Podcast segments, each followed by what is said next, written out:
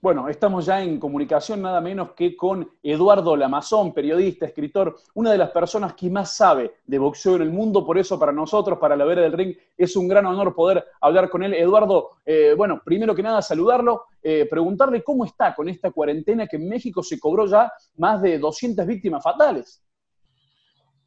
Sí, te saludo con mucho afecto, Andrés, y a la gente que nos eh, acompaña.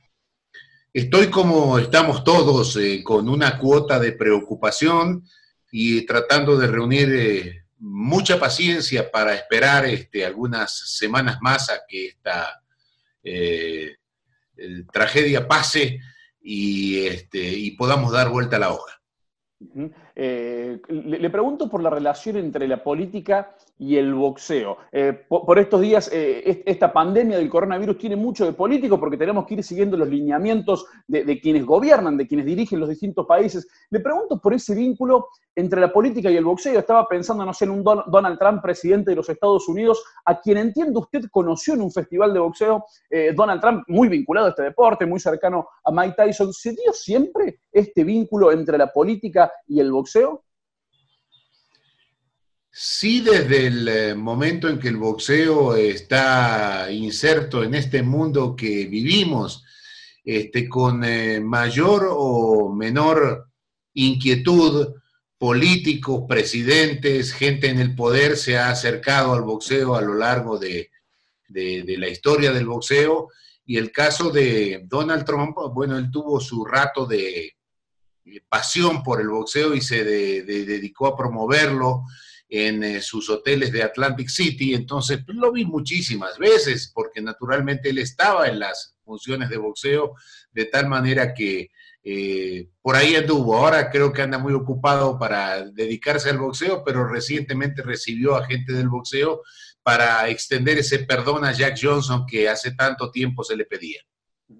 Don Eduardo, ¿quién fue Mike Tyson? Por estos días, las programaciones de los canales de televisión aquí, por ejemplo, de la cadena Tyson Sports, van emitiendo eh, programas grabados o los especiales. Y cuando pasan a Mike Tyson, mis amigos me dicen, bueno, ¿Tyson fue uno de los mejores de todos los tiempos o el mejor? Yo no, no, atentos, tranquilos. Los que más saben dicen que no. Eh, ¿Quién fue Mike Tyson? Uno de los mejores de todos los tiempos, uno de los mejores definidores, mejores noqueadores. ¿Quién fue para la historia Iron Mike Tyson? Fue un eh, gran peleador eso es indudable. Y fue un boxeador que tuvo una enorme capacidad de seducción, es decir, lo seguían las masas. En el, eh, en el fútbol, por ejemplo, en el fútbol, la gente le va a una camiseta desde que es niño hasta que muere. Eso es lo que sucede habitualmente. En el boxeo la gente le va a un ídolo. Entonces existen las épocas de Muhammad Ali, de Sugar Ray Leonard, de Julio César Chávez, de Mike Tyson y de otros. Cuando un ídolo se agota, el aficionado tiene que esperar a que pase un tiempo impredecible, puede ser corto, largo, variable, hasta que aparezca otro ídolo y reemplace al que se fue porque el tiempo lo, lo retiró. En ese sentido, Mike Tyson fue el dueño de una época. Decir que fue el mejor, bueno, si a alguien le gusta como el mejor, yo no lo puedo combatir porque los eh, boxeadores este, no se miden con una fórmula química que nos permita establecer exactamente quién fue mejor que otro. Normalmente elegimos al que más nos gusta y Tyson fue un gran peleador. Yo no diría que el mejor de peso completo por dos razones. Primero porque siempre hay muchos buenos en la historia, afortunadamente, muchos, muchos, muchos. Y segundo porque yo creo que hay algunos que podrían calificar adelante de él. A mí me gusta mucho Jack Dempsey como el eh, más grande de la historia de peso completo. No lo ayudan mucho los números, quizá, pero la gente que suele hablar de historia desde que recuerda, este, y lo demás no ha existido, el mundo no era mundo, este, olvida a los del pasado. En este mundo fue durante casi 100 años obligado, fue la religión decir que Jack Dempsey fue el mejor peso completo de la historia. Después aparece un Ali y se lo puede disputar, pero Jack Dempsey hizo lo mismo que Ali este, sin televisión, lo hizo 50 o 60 años antes. Entonces aparece un Tyson que domina una época reciente del boxeo y yo lo respeto mucho. ¿Y Mohamed Ali quién fue? Lo escuché alguna vez decir que eh, fue la persona más buena que, usted conoció, el, ser humano más bueno, el hombre más bueno. Eh, ¿Quién fue Mohamed Ali? Usted que tuvo la suerte de, tratarlo. Eh, bueno, Muhammad Ali fue el mayor personaje del boxeo. Yo no diría que fue el mejor boxeador, yo creo que mi lista histórica, que la tengo hecha y, la gente me consulta mucho, yo lo tengo en séptimo mejor de todos los tiempos. Pero como personaje, indudablemente fue el mayor personaje del boxeo. Y todo esto de la bondad de Muhammad Ali, yo creo que es cierto, porque lo vi, porque lo viví, porque además eh, escribió una historia abajo del ring. Muhammad Ali escribió una historia abajo del ring. Eh, se comprometió por sus causas, por la negritud, por eh, este, luchar por los derechos de, de su raza postergada y maltratada a lo largo de los años y yo le creí, cuando menos yo le creo al discurso, y no soy fácil de seducir, pero sí le creía a Muhammad Ali que fue un hombre profundamente bueno y un hombre que creó ese personaje, el Muhammad Ali de la primera mitad, digamos, de su trayectoria, para llamar la atención y cuando llamó la atención fue quien fue para poder llevar adelante sus objetivos. Usted que, repasó la historia del boxeo, que, incluso derribó mitos como eh, algunos invictos de boxeadores y demás. Cuéntele a la gente por qué para usted Roberto Manos de Piedra Durán eh, el número uno. Porque es el que más me gusta.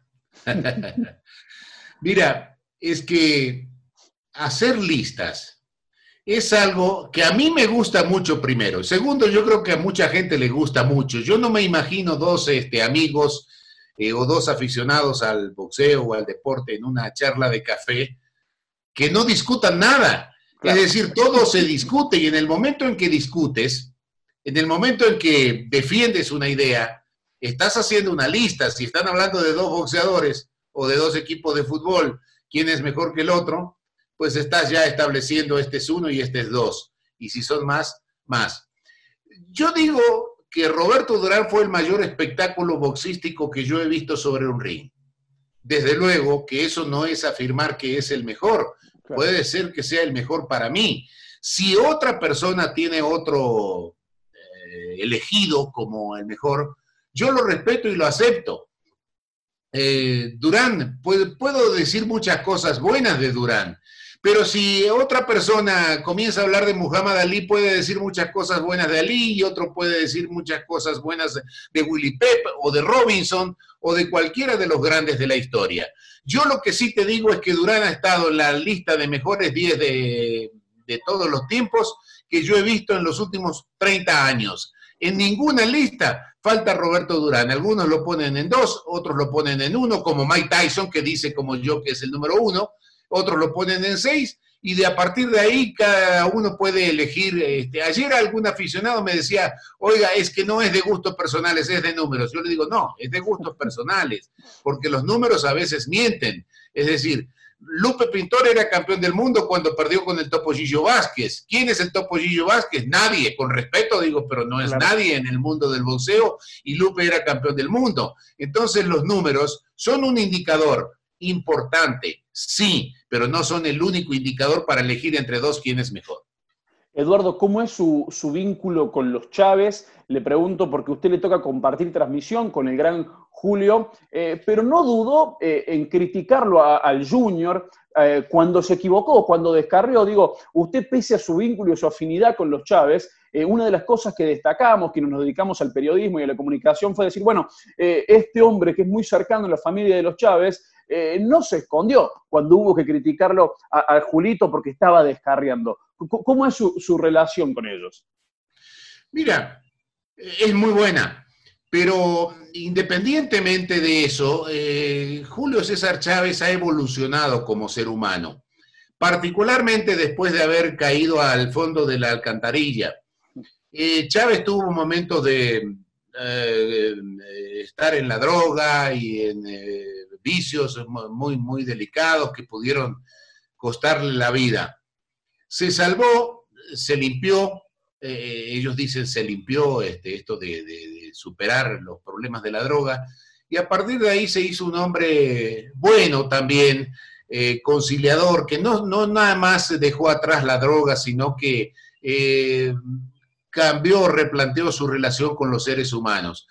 Te aseguro, Andrés, que en ocasiones este, cuando hay problemas, porque hay mucha tensión cuando uno está en una transmisión de boxeo, si nos ve poca gente, nos ven tres millones, entonces, este, naturalmente que uno tiene un micrófono en la mano y hay tensión. Y a veces esas eh, tensiones eh, terminan en una discusión o en algún momento eh, ripioso en, la, hora de trabajo, y es Chávez, no es otro del grupo el que está diciendo, oye, somos compañeros, cálmense, no se peleen, este, tranquilízate, cosas por el estilo. Y jamás Chávez, jamás Chávez le reclama a nadie que le diga que alguna pelea lo hizo mal o que su hijo este, no peleó bien o lo que sea.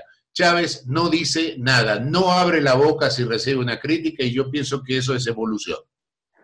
Le, quiero preguntar justamente por, estas transmisiones que, nos contaba. Eh, usted seguramente ve, eh, es amigo además de, Osvaldo Príncipe, Príncipe de, quienes habitan este país, sin dudas es el número uno y uno ve en, sus transmisiones y en sus relatos que hay una transmisión, si se quiere, eh, no sé cómo describir, más solemne quizá, que, que, la que hacen ustedes, que es bien apasionada, bien encendida. ¿Cómo es ese estilo de televisación del boxeo?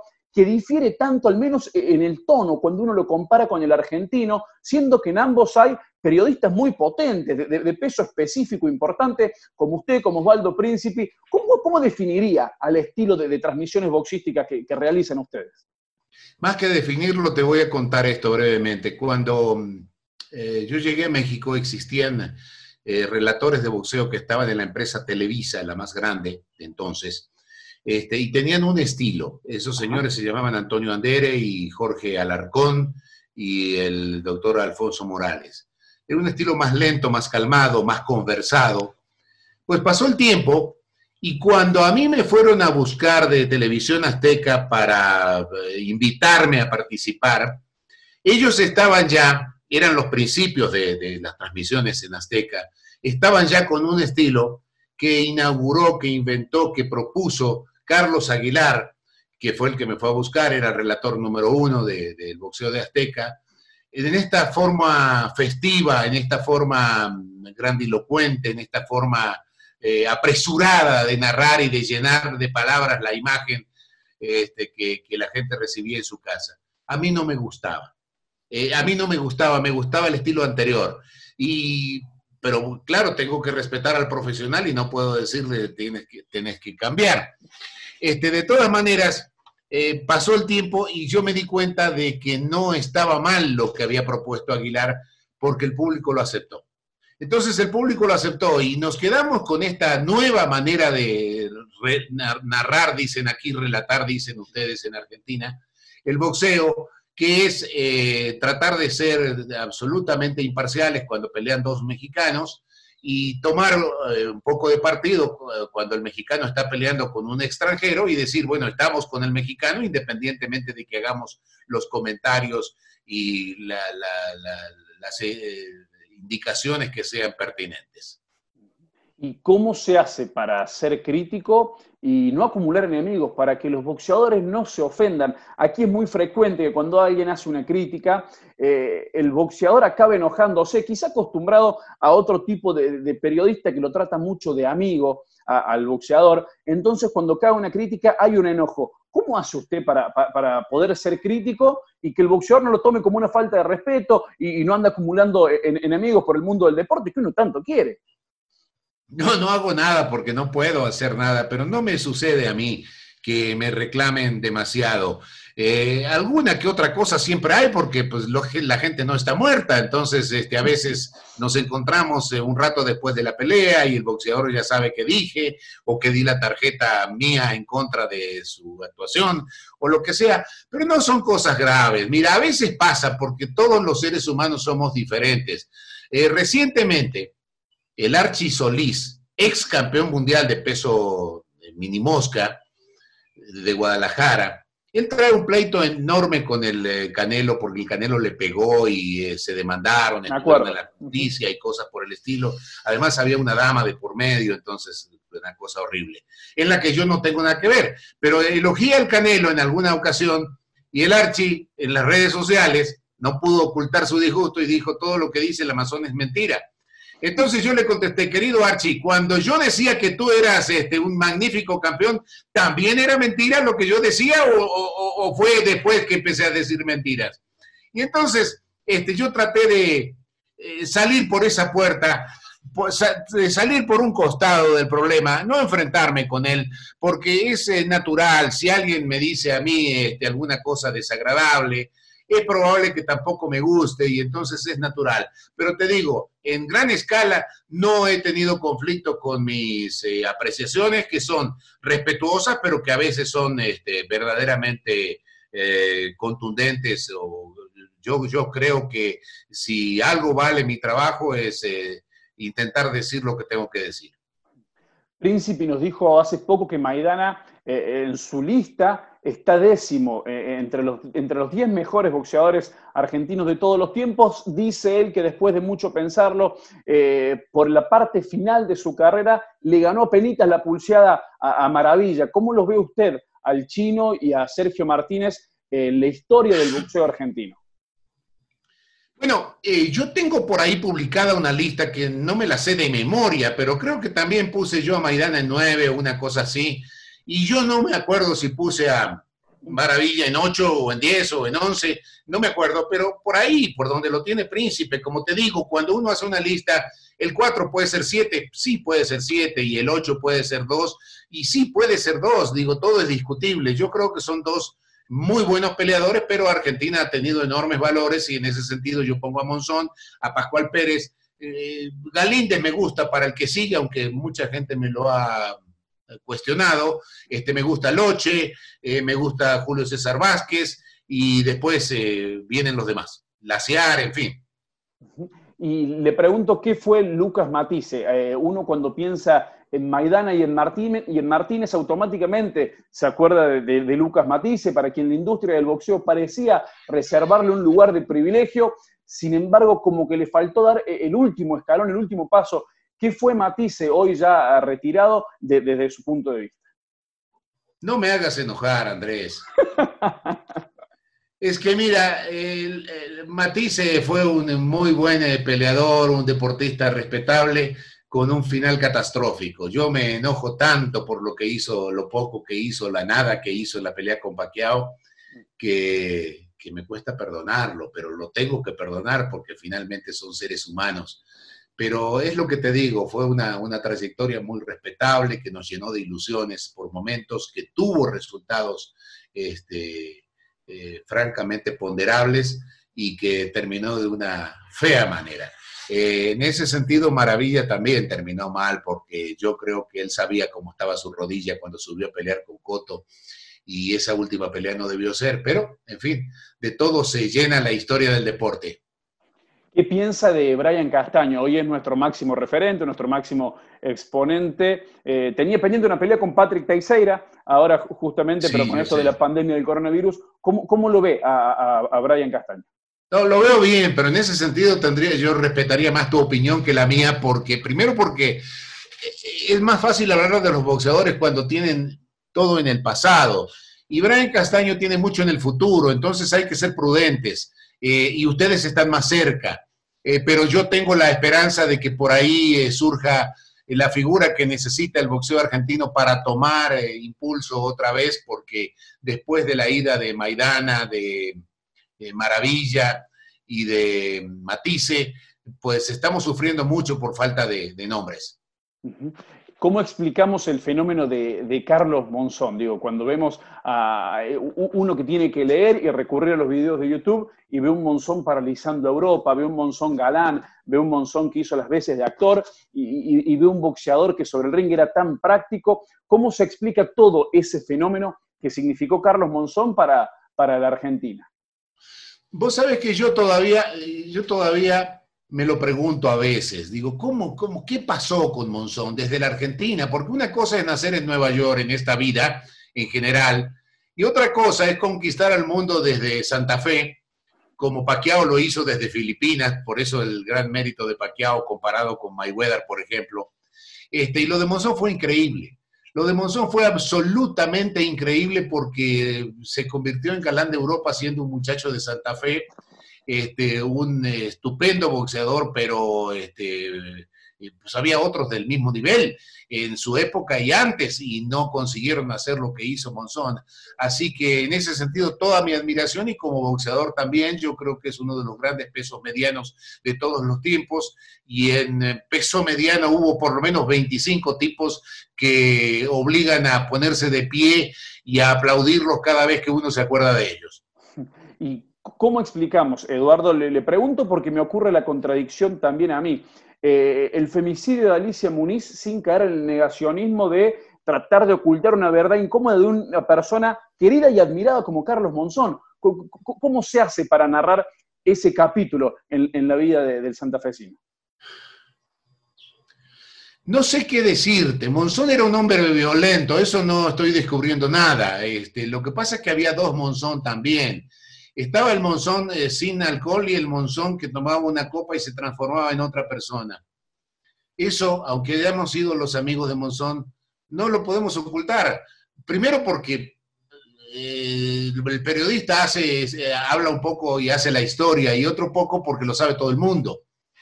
Este, yo hablo poco del monzón violento y del monzón con deudas este, con la ley, porque pues hay mucha gente que lo hace y yo me dedico al boxeo, pero esa cuota de violencia en la personalidad de Monzón indudablemente existía.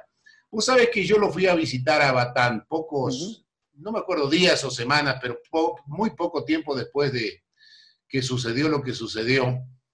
Y me decían los amigos que habían ido antes que yo que Monzón no hablaba del, accidente, del episodio, del suceso, no hablaba. Yo fui, llegué a Batán, me senté en un pasillo donde nos asignaron ahí para eh, conversar un rato, y Monzón no hizo otra cosa más que contarme en detalle lo que había sucedido. Y la justificación de él era este, decirme, yo no quise que pasara lo que pasó, pero pasó nos excedimos en, eh, las fricciones este, y se me murió. Eh, ese fue el resumen de lo que él me dijo y es lo que les puedo contar ahora. Lo otro, pues yo creo que se ha escrito y dicho lo suficiente como para que cada quien tenga un juicio sobre Monzón. Yo lo quiero mucho, pero era mi amigo. Este, yo lo admiro mucho, pero pues yo soy del boxeo y lo demás eh, con la justicia, pues creo que lo pagó este, día con día. Usted tiene una, definición, un, escrito sobre los boxeadores que eh, yo siempre lo utilizo cuando me cuestionan cosas como la que me cuestionaron en los últimos días por haberlo entrevistado a Jorge Rodrigo Leyena Barrios, que se está entrenando, que, que volvió, que usted se está entrenando en su casa con esta cuarentena. Le hice una entrevista para preguntarle cómo estaba y me decía, bueno, Andrés, me parece que le faltaste el respeto al boxeo, llegó a decirme un promotor por haber hablado con Barrios. Eh, y, suelo utilizar el texto, creo que es Corona de Espinas el título de, su texto, en el que explica que, en, el que habla un poco del gen del boxeador, de la historia que trae un boxeador encima, para que podamos entender a la persona y no estar juzgándolo y señalándolo con el dedo. ¿Qué le respondería usted a, alguien que, le dice que es inadecuado, por ejemplo, entrevistar a alguien que eh, cometió un delito, estuvo en la prisión, purgó su condena? ¿Por qué podríamos no hablar con, ese boxeador? No, indudablemente este, yo no, no, me integraría al grupo de los que te reclaman que lo hayas entrevistado. Eh, decir que nosotros no estamos en un deporte de carmelitas descalzas. Este, estamos en una eh, actividad eh, frecuentada eh, por hombres que han tenido muchas puertas cerradas y pocas puertas abiertas o ninguna. Es decir, yo no conozco arquitectos, abogados o doctores que sean boxeadores, es la gente más desabrigada por la sociedad. Entonces, muchas veces hay que entender de dónde vienen y qué han pasado para explicar, si no justificar cosas que le suceden a los boxeadores. Son vidas más intensas que las de alguien que puede ir a la universidad y que tuvo una familia ortodoxa mm, eh, más eh, tradicional y organizada que le puede haber facilitado cosas. Los boxeadores no la tienen fáciles y a veces llegamos y solo hablamos de lo negativo en sus vidas, en sus carreras y olvidamos lo que hay atrás. De todas maneras, hay hombres eh, buenos y otros menos buenos como en todas las actividades. Hay quienes dicen que, usted impulsó los dos cambios reglamentarios más importantes en, los últimos años, al menos del boxeo, como fue la reducción de los 15 asaltos a los 12 y, los del, y lo del pesaje reglamentario, de, lo de las 24 horas el, día anterior en el Consejo Mundial de Boxeo. ¿Cómo fue aquello? No, mira, yo no me puedo colgar medallas que no son mías. Eh, yo tuve una gran suerte en la vida que fue José Sulaimán. Para mí el mayor eh, dirigente, el mejor que tuvo el boxeo, este, y que tomó muchas medidas que eran necesarias. Y yo lo que puedo decir es que yo estaba ahí, estaba al lado, estaba acompañando a don José, tuve, tuve esa suerte. Eh, pero él fue el arquitecto de estas eh, modificaciones, eh, las dos. A mí me parece que el pesaje el día antes de la pelea es la mejor, más sobresaliente, mejor medida que se tomó en toda la historia del boxeo, porque me metí mucho siempre a hablar con los boxeadores, particularmente con los que se pesaban el mismo día y, y no tuvieron este privilegio de pesarse el día antes y creo que ha tornado la definición del boxeo a es un, eh, ahora digo, es un deporte en el que pelean dos que 30 horas antes pesaban lo mismo. Eh, usted fue secretario ejecutivo del Consejo Mundial de Boxeo por 24 años. Eh, también aseguran que usted si quería podía ser presidente del Consejo Mundial de Boxeo. No, no. ¿Por, qué no lo fue, Eduardo? ¿Por qué cree que, no lo fue? ¿Por el destino? ¿Por qué no, no No, no. La gente me vio ahí muchos años y mucha gente por su eh, propia voluntad o este, espontáneamente pensó probablemente el Amazon es el que sigue. Cuando me preguntan, como me estás preguntando, suelo decir yo hubiera sido presidente con licencia para matar. Lo digo este, un poco en broma o mucho en broma, pero es así porque mira, para ser presidente del Consejo Mundial de Boxeo se necesita ser político se necesita tener esa mano que tienen los políticos, se necesita sonreírle al enemigo. Y yo no estoy hecho para eso. Yo creo que hice un trabajo aceptable en una segunda posición. Muchas veces yo hacía el malo para que después Suleimán pudiera hacer el bueno y dar la palabra final, después que se hubieran decantado todos los pormenores de un asunto, este, por esa, esa, parte previa de, enfrentar, del enfrentamiento que, que me tocaba. Este, pero yo no tengo carácter para, ser este, presidente de nada. Eh, un día, Andrés, te voy a contar esto, lo he contado pocas veces. Eh, una, un, promotor, un personaje muy importante del boxeo, no voy a decir quién, este, demandó a Sulaimán en la mañana de un día X. Y a la tarde le pidió prestado 250 mil dólares y Sulaimán se los prestó. Y yo le dije, don José, yo en su lugar le hubiera mandado poner una bomba abajo de la cama. Y me dijo, no, Eduardo, esto es así. Él me demandó no porque sea mala gente, sino porque está defendiendo sus intereses. Este, cada, cada cosa en su lugar, él tenía que demandarme. Usted no se preocupe, esto sigue para adelante y este, así tiene que ser.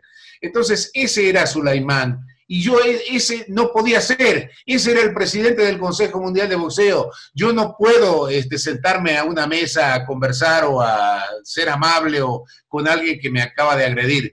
Este, entonces, cada uno debe saber su, su lugar y te respondo diciéndote, no, nunca quise ser y nunca pensé en ser presidente del Consejo Mundial de Boxeo.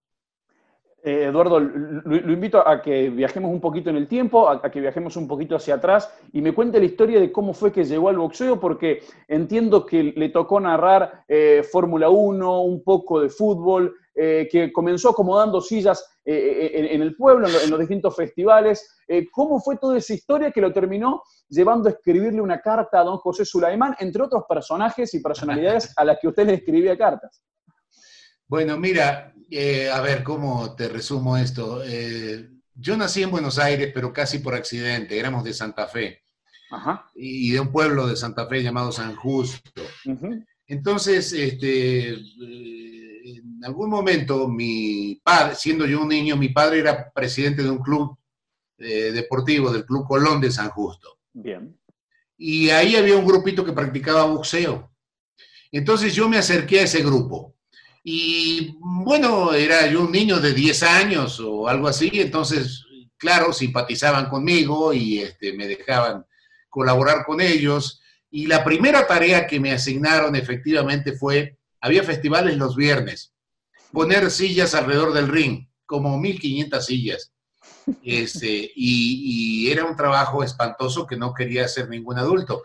A mí me hacía sentir muy bien hacer esa labor, ser el dueño del, del espacio, ahí no podía nadie tocar una silla y me hacía sentir muy importante. Entonces yo era el encargado de eso pero el tiempo fue pasando, entonces poco a poco me fueron invitando o pidieron permiso a mis padres para que yo los acompañara a Rafaela o a Santa Fe o a Esperanza o a Reconquista, este, para ir a acompañar a nuestros boxeadores que iban a pelear con los de esas eh, localidades. Y me fui integrando.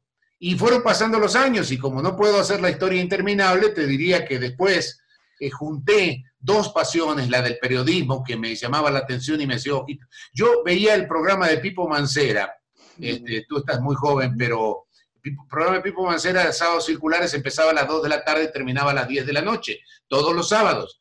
Y no solamente lo veía, sino que con mucha frecuencia, mucha frecuencia, una vez al mes o más, viajaba yo a Buenos Aires a estar en la tribuna del programa de Mancera, porque yo veía un micrófono y desde que tengo memoria me volvía loco. Entonces junté en algún momento el, periodismo, que lo estudié en la Facultad de Filosofía y Letras de Rosario, más tarde, con el boxeo, que fue mi otra pasión. Me metí a la radio cuando tenía 15 años, a los 16 estaba yo relatando boxeo, y, este, y bueno, también me, me empujaron un poco a narrar, a relatar fútbol y Fórmula 1. Acuérdate que el Canal 13 de Santa Fe era de Reutemann o de la familia de la señora de Reutemann. Entonces íbamos a acompañar a Reutemann a este, Mónaco y a cuanto hay. Fuimos a, muchos lugares. No narré mucho Fórmula 1, pero algunas cuantas transmisiones hice, eh, lo recuerdo. Pero lo mío era el boxeo y me encaminé por el boxeo. Y, un, día usted le escribió una carta a José Sulaimán. ¿Cómo era eso de escribirle cartas a las distintas personalidades del mundo? Hoy parece sencillo porque por redes sociales yo puedo mandarle un tuit a alguien, le escribo un mensaje privado por Instagram, por Facebook. Pero en aquel tiempo, escribir una carta y enviarla de puño y letra, ¿usted hacía eso por, por ganas de, trascender en el mundo? Sí, desde luego, era un muchacho que quería yo, este, pues yo creía que el mundo me quedaba chico, que esto, que, que, este desmadre lo iba a componer yo. Eso era lo que yo creía, como creo que todos los muchachos inquietos cuando tienes 10, 12, 15 años. Este, no fue así, pero eh, claro, yo por un resultado de una pelea en Japón escribía una carta a Japón y me contestaban 15 días después. Se mandaba por correo, no existía todo esto que, que hoy estamos disfrutando. Y así le escribí a Suleiman, que era un tipo que contestaba no a mí, a todo el mundo.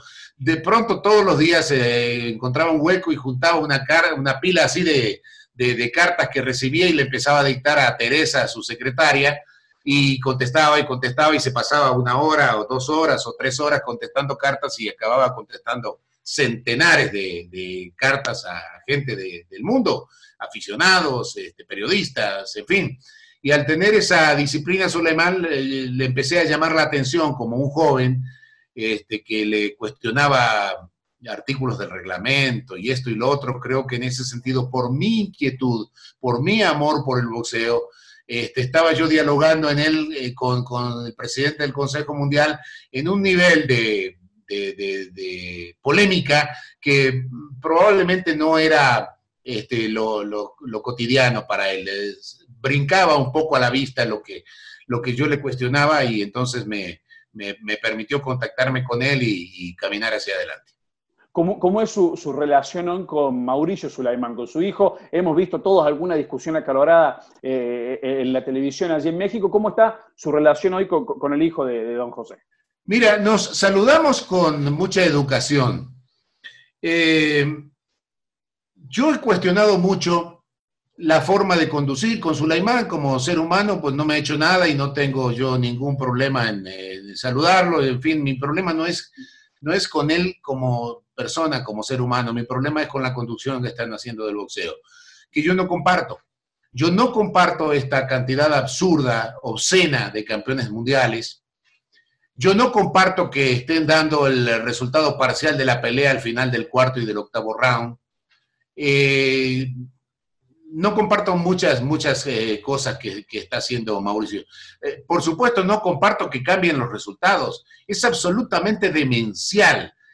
Y yo no entiendo por qué Mauricio no lo vio. Ahí empezó nuestra, nuestra, nuestra, nuestra diferencia, cuando un día, respetuosamente, porque yo no soy de faltarle el respeto a la gente, le mm, escribí por Twitter y le dije, Mauricio, eh, la primera regla en el boxeo es que los resultados no se, los fallos no se, no se modifican. Y me contestó de una manera agresiva, probablemente estaba apurado, pero no me, tampoco se disculpó. Entonces me dijo, son otros tiempos, con lo cual me estaba descalificando por mi edad. Este, hemos llegado para hacer justicia, lo cual es eh, la, prueba de la locura, y, este, y no vamos a permitir que se cometan injusticias. Entonces, ¿qué sucede, Andrés? La lectura que yo hago es, tú pones tres jueces para una pelea, para que te den un resultado, eso es lo oficial. Pero si no te gusta el resultado que te dan, lo cambias. Es la prueba de la locura, lo hicieron tres veces. Tres veces que tengo documentada. Una en favor de una Argentina o, a ver, en contra de la Argentina, a favor de, la Barbie Juárez. Este, entonces, eh, Simplemente no estoy de acuerdo con ese tipo de cosas y que me expliquen a mí por qué tantos campeones.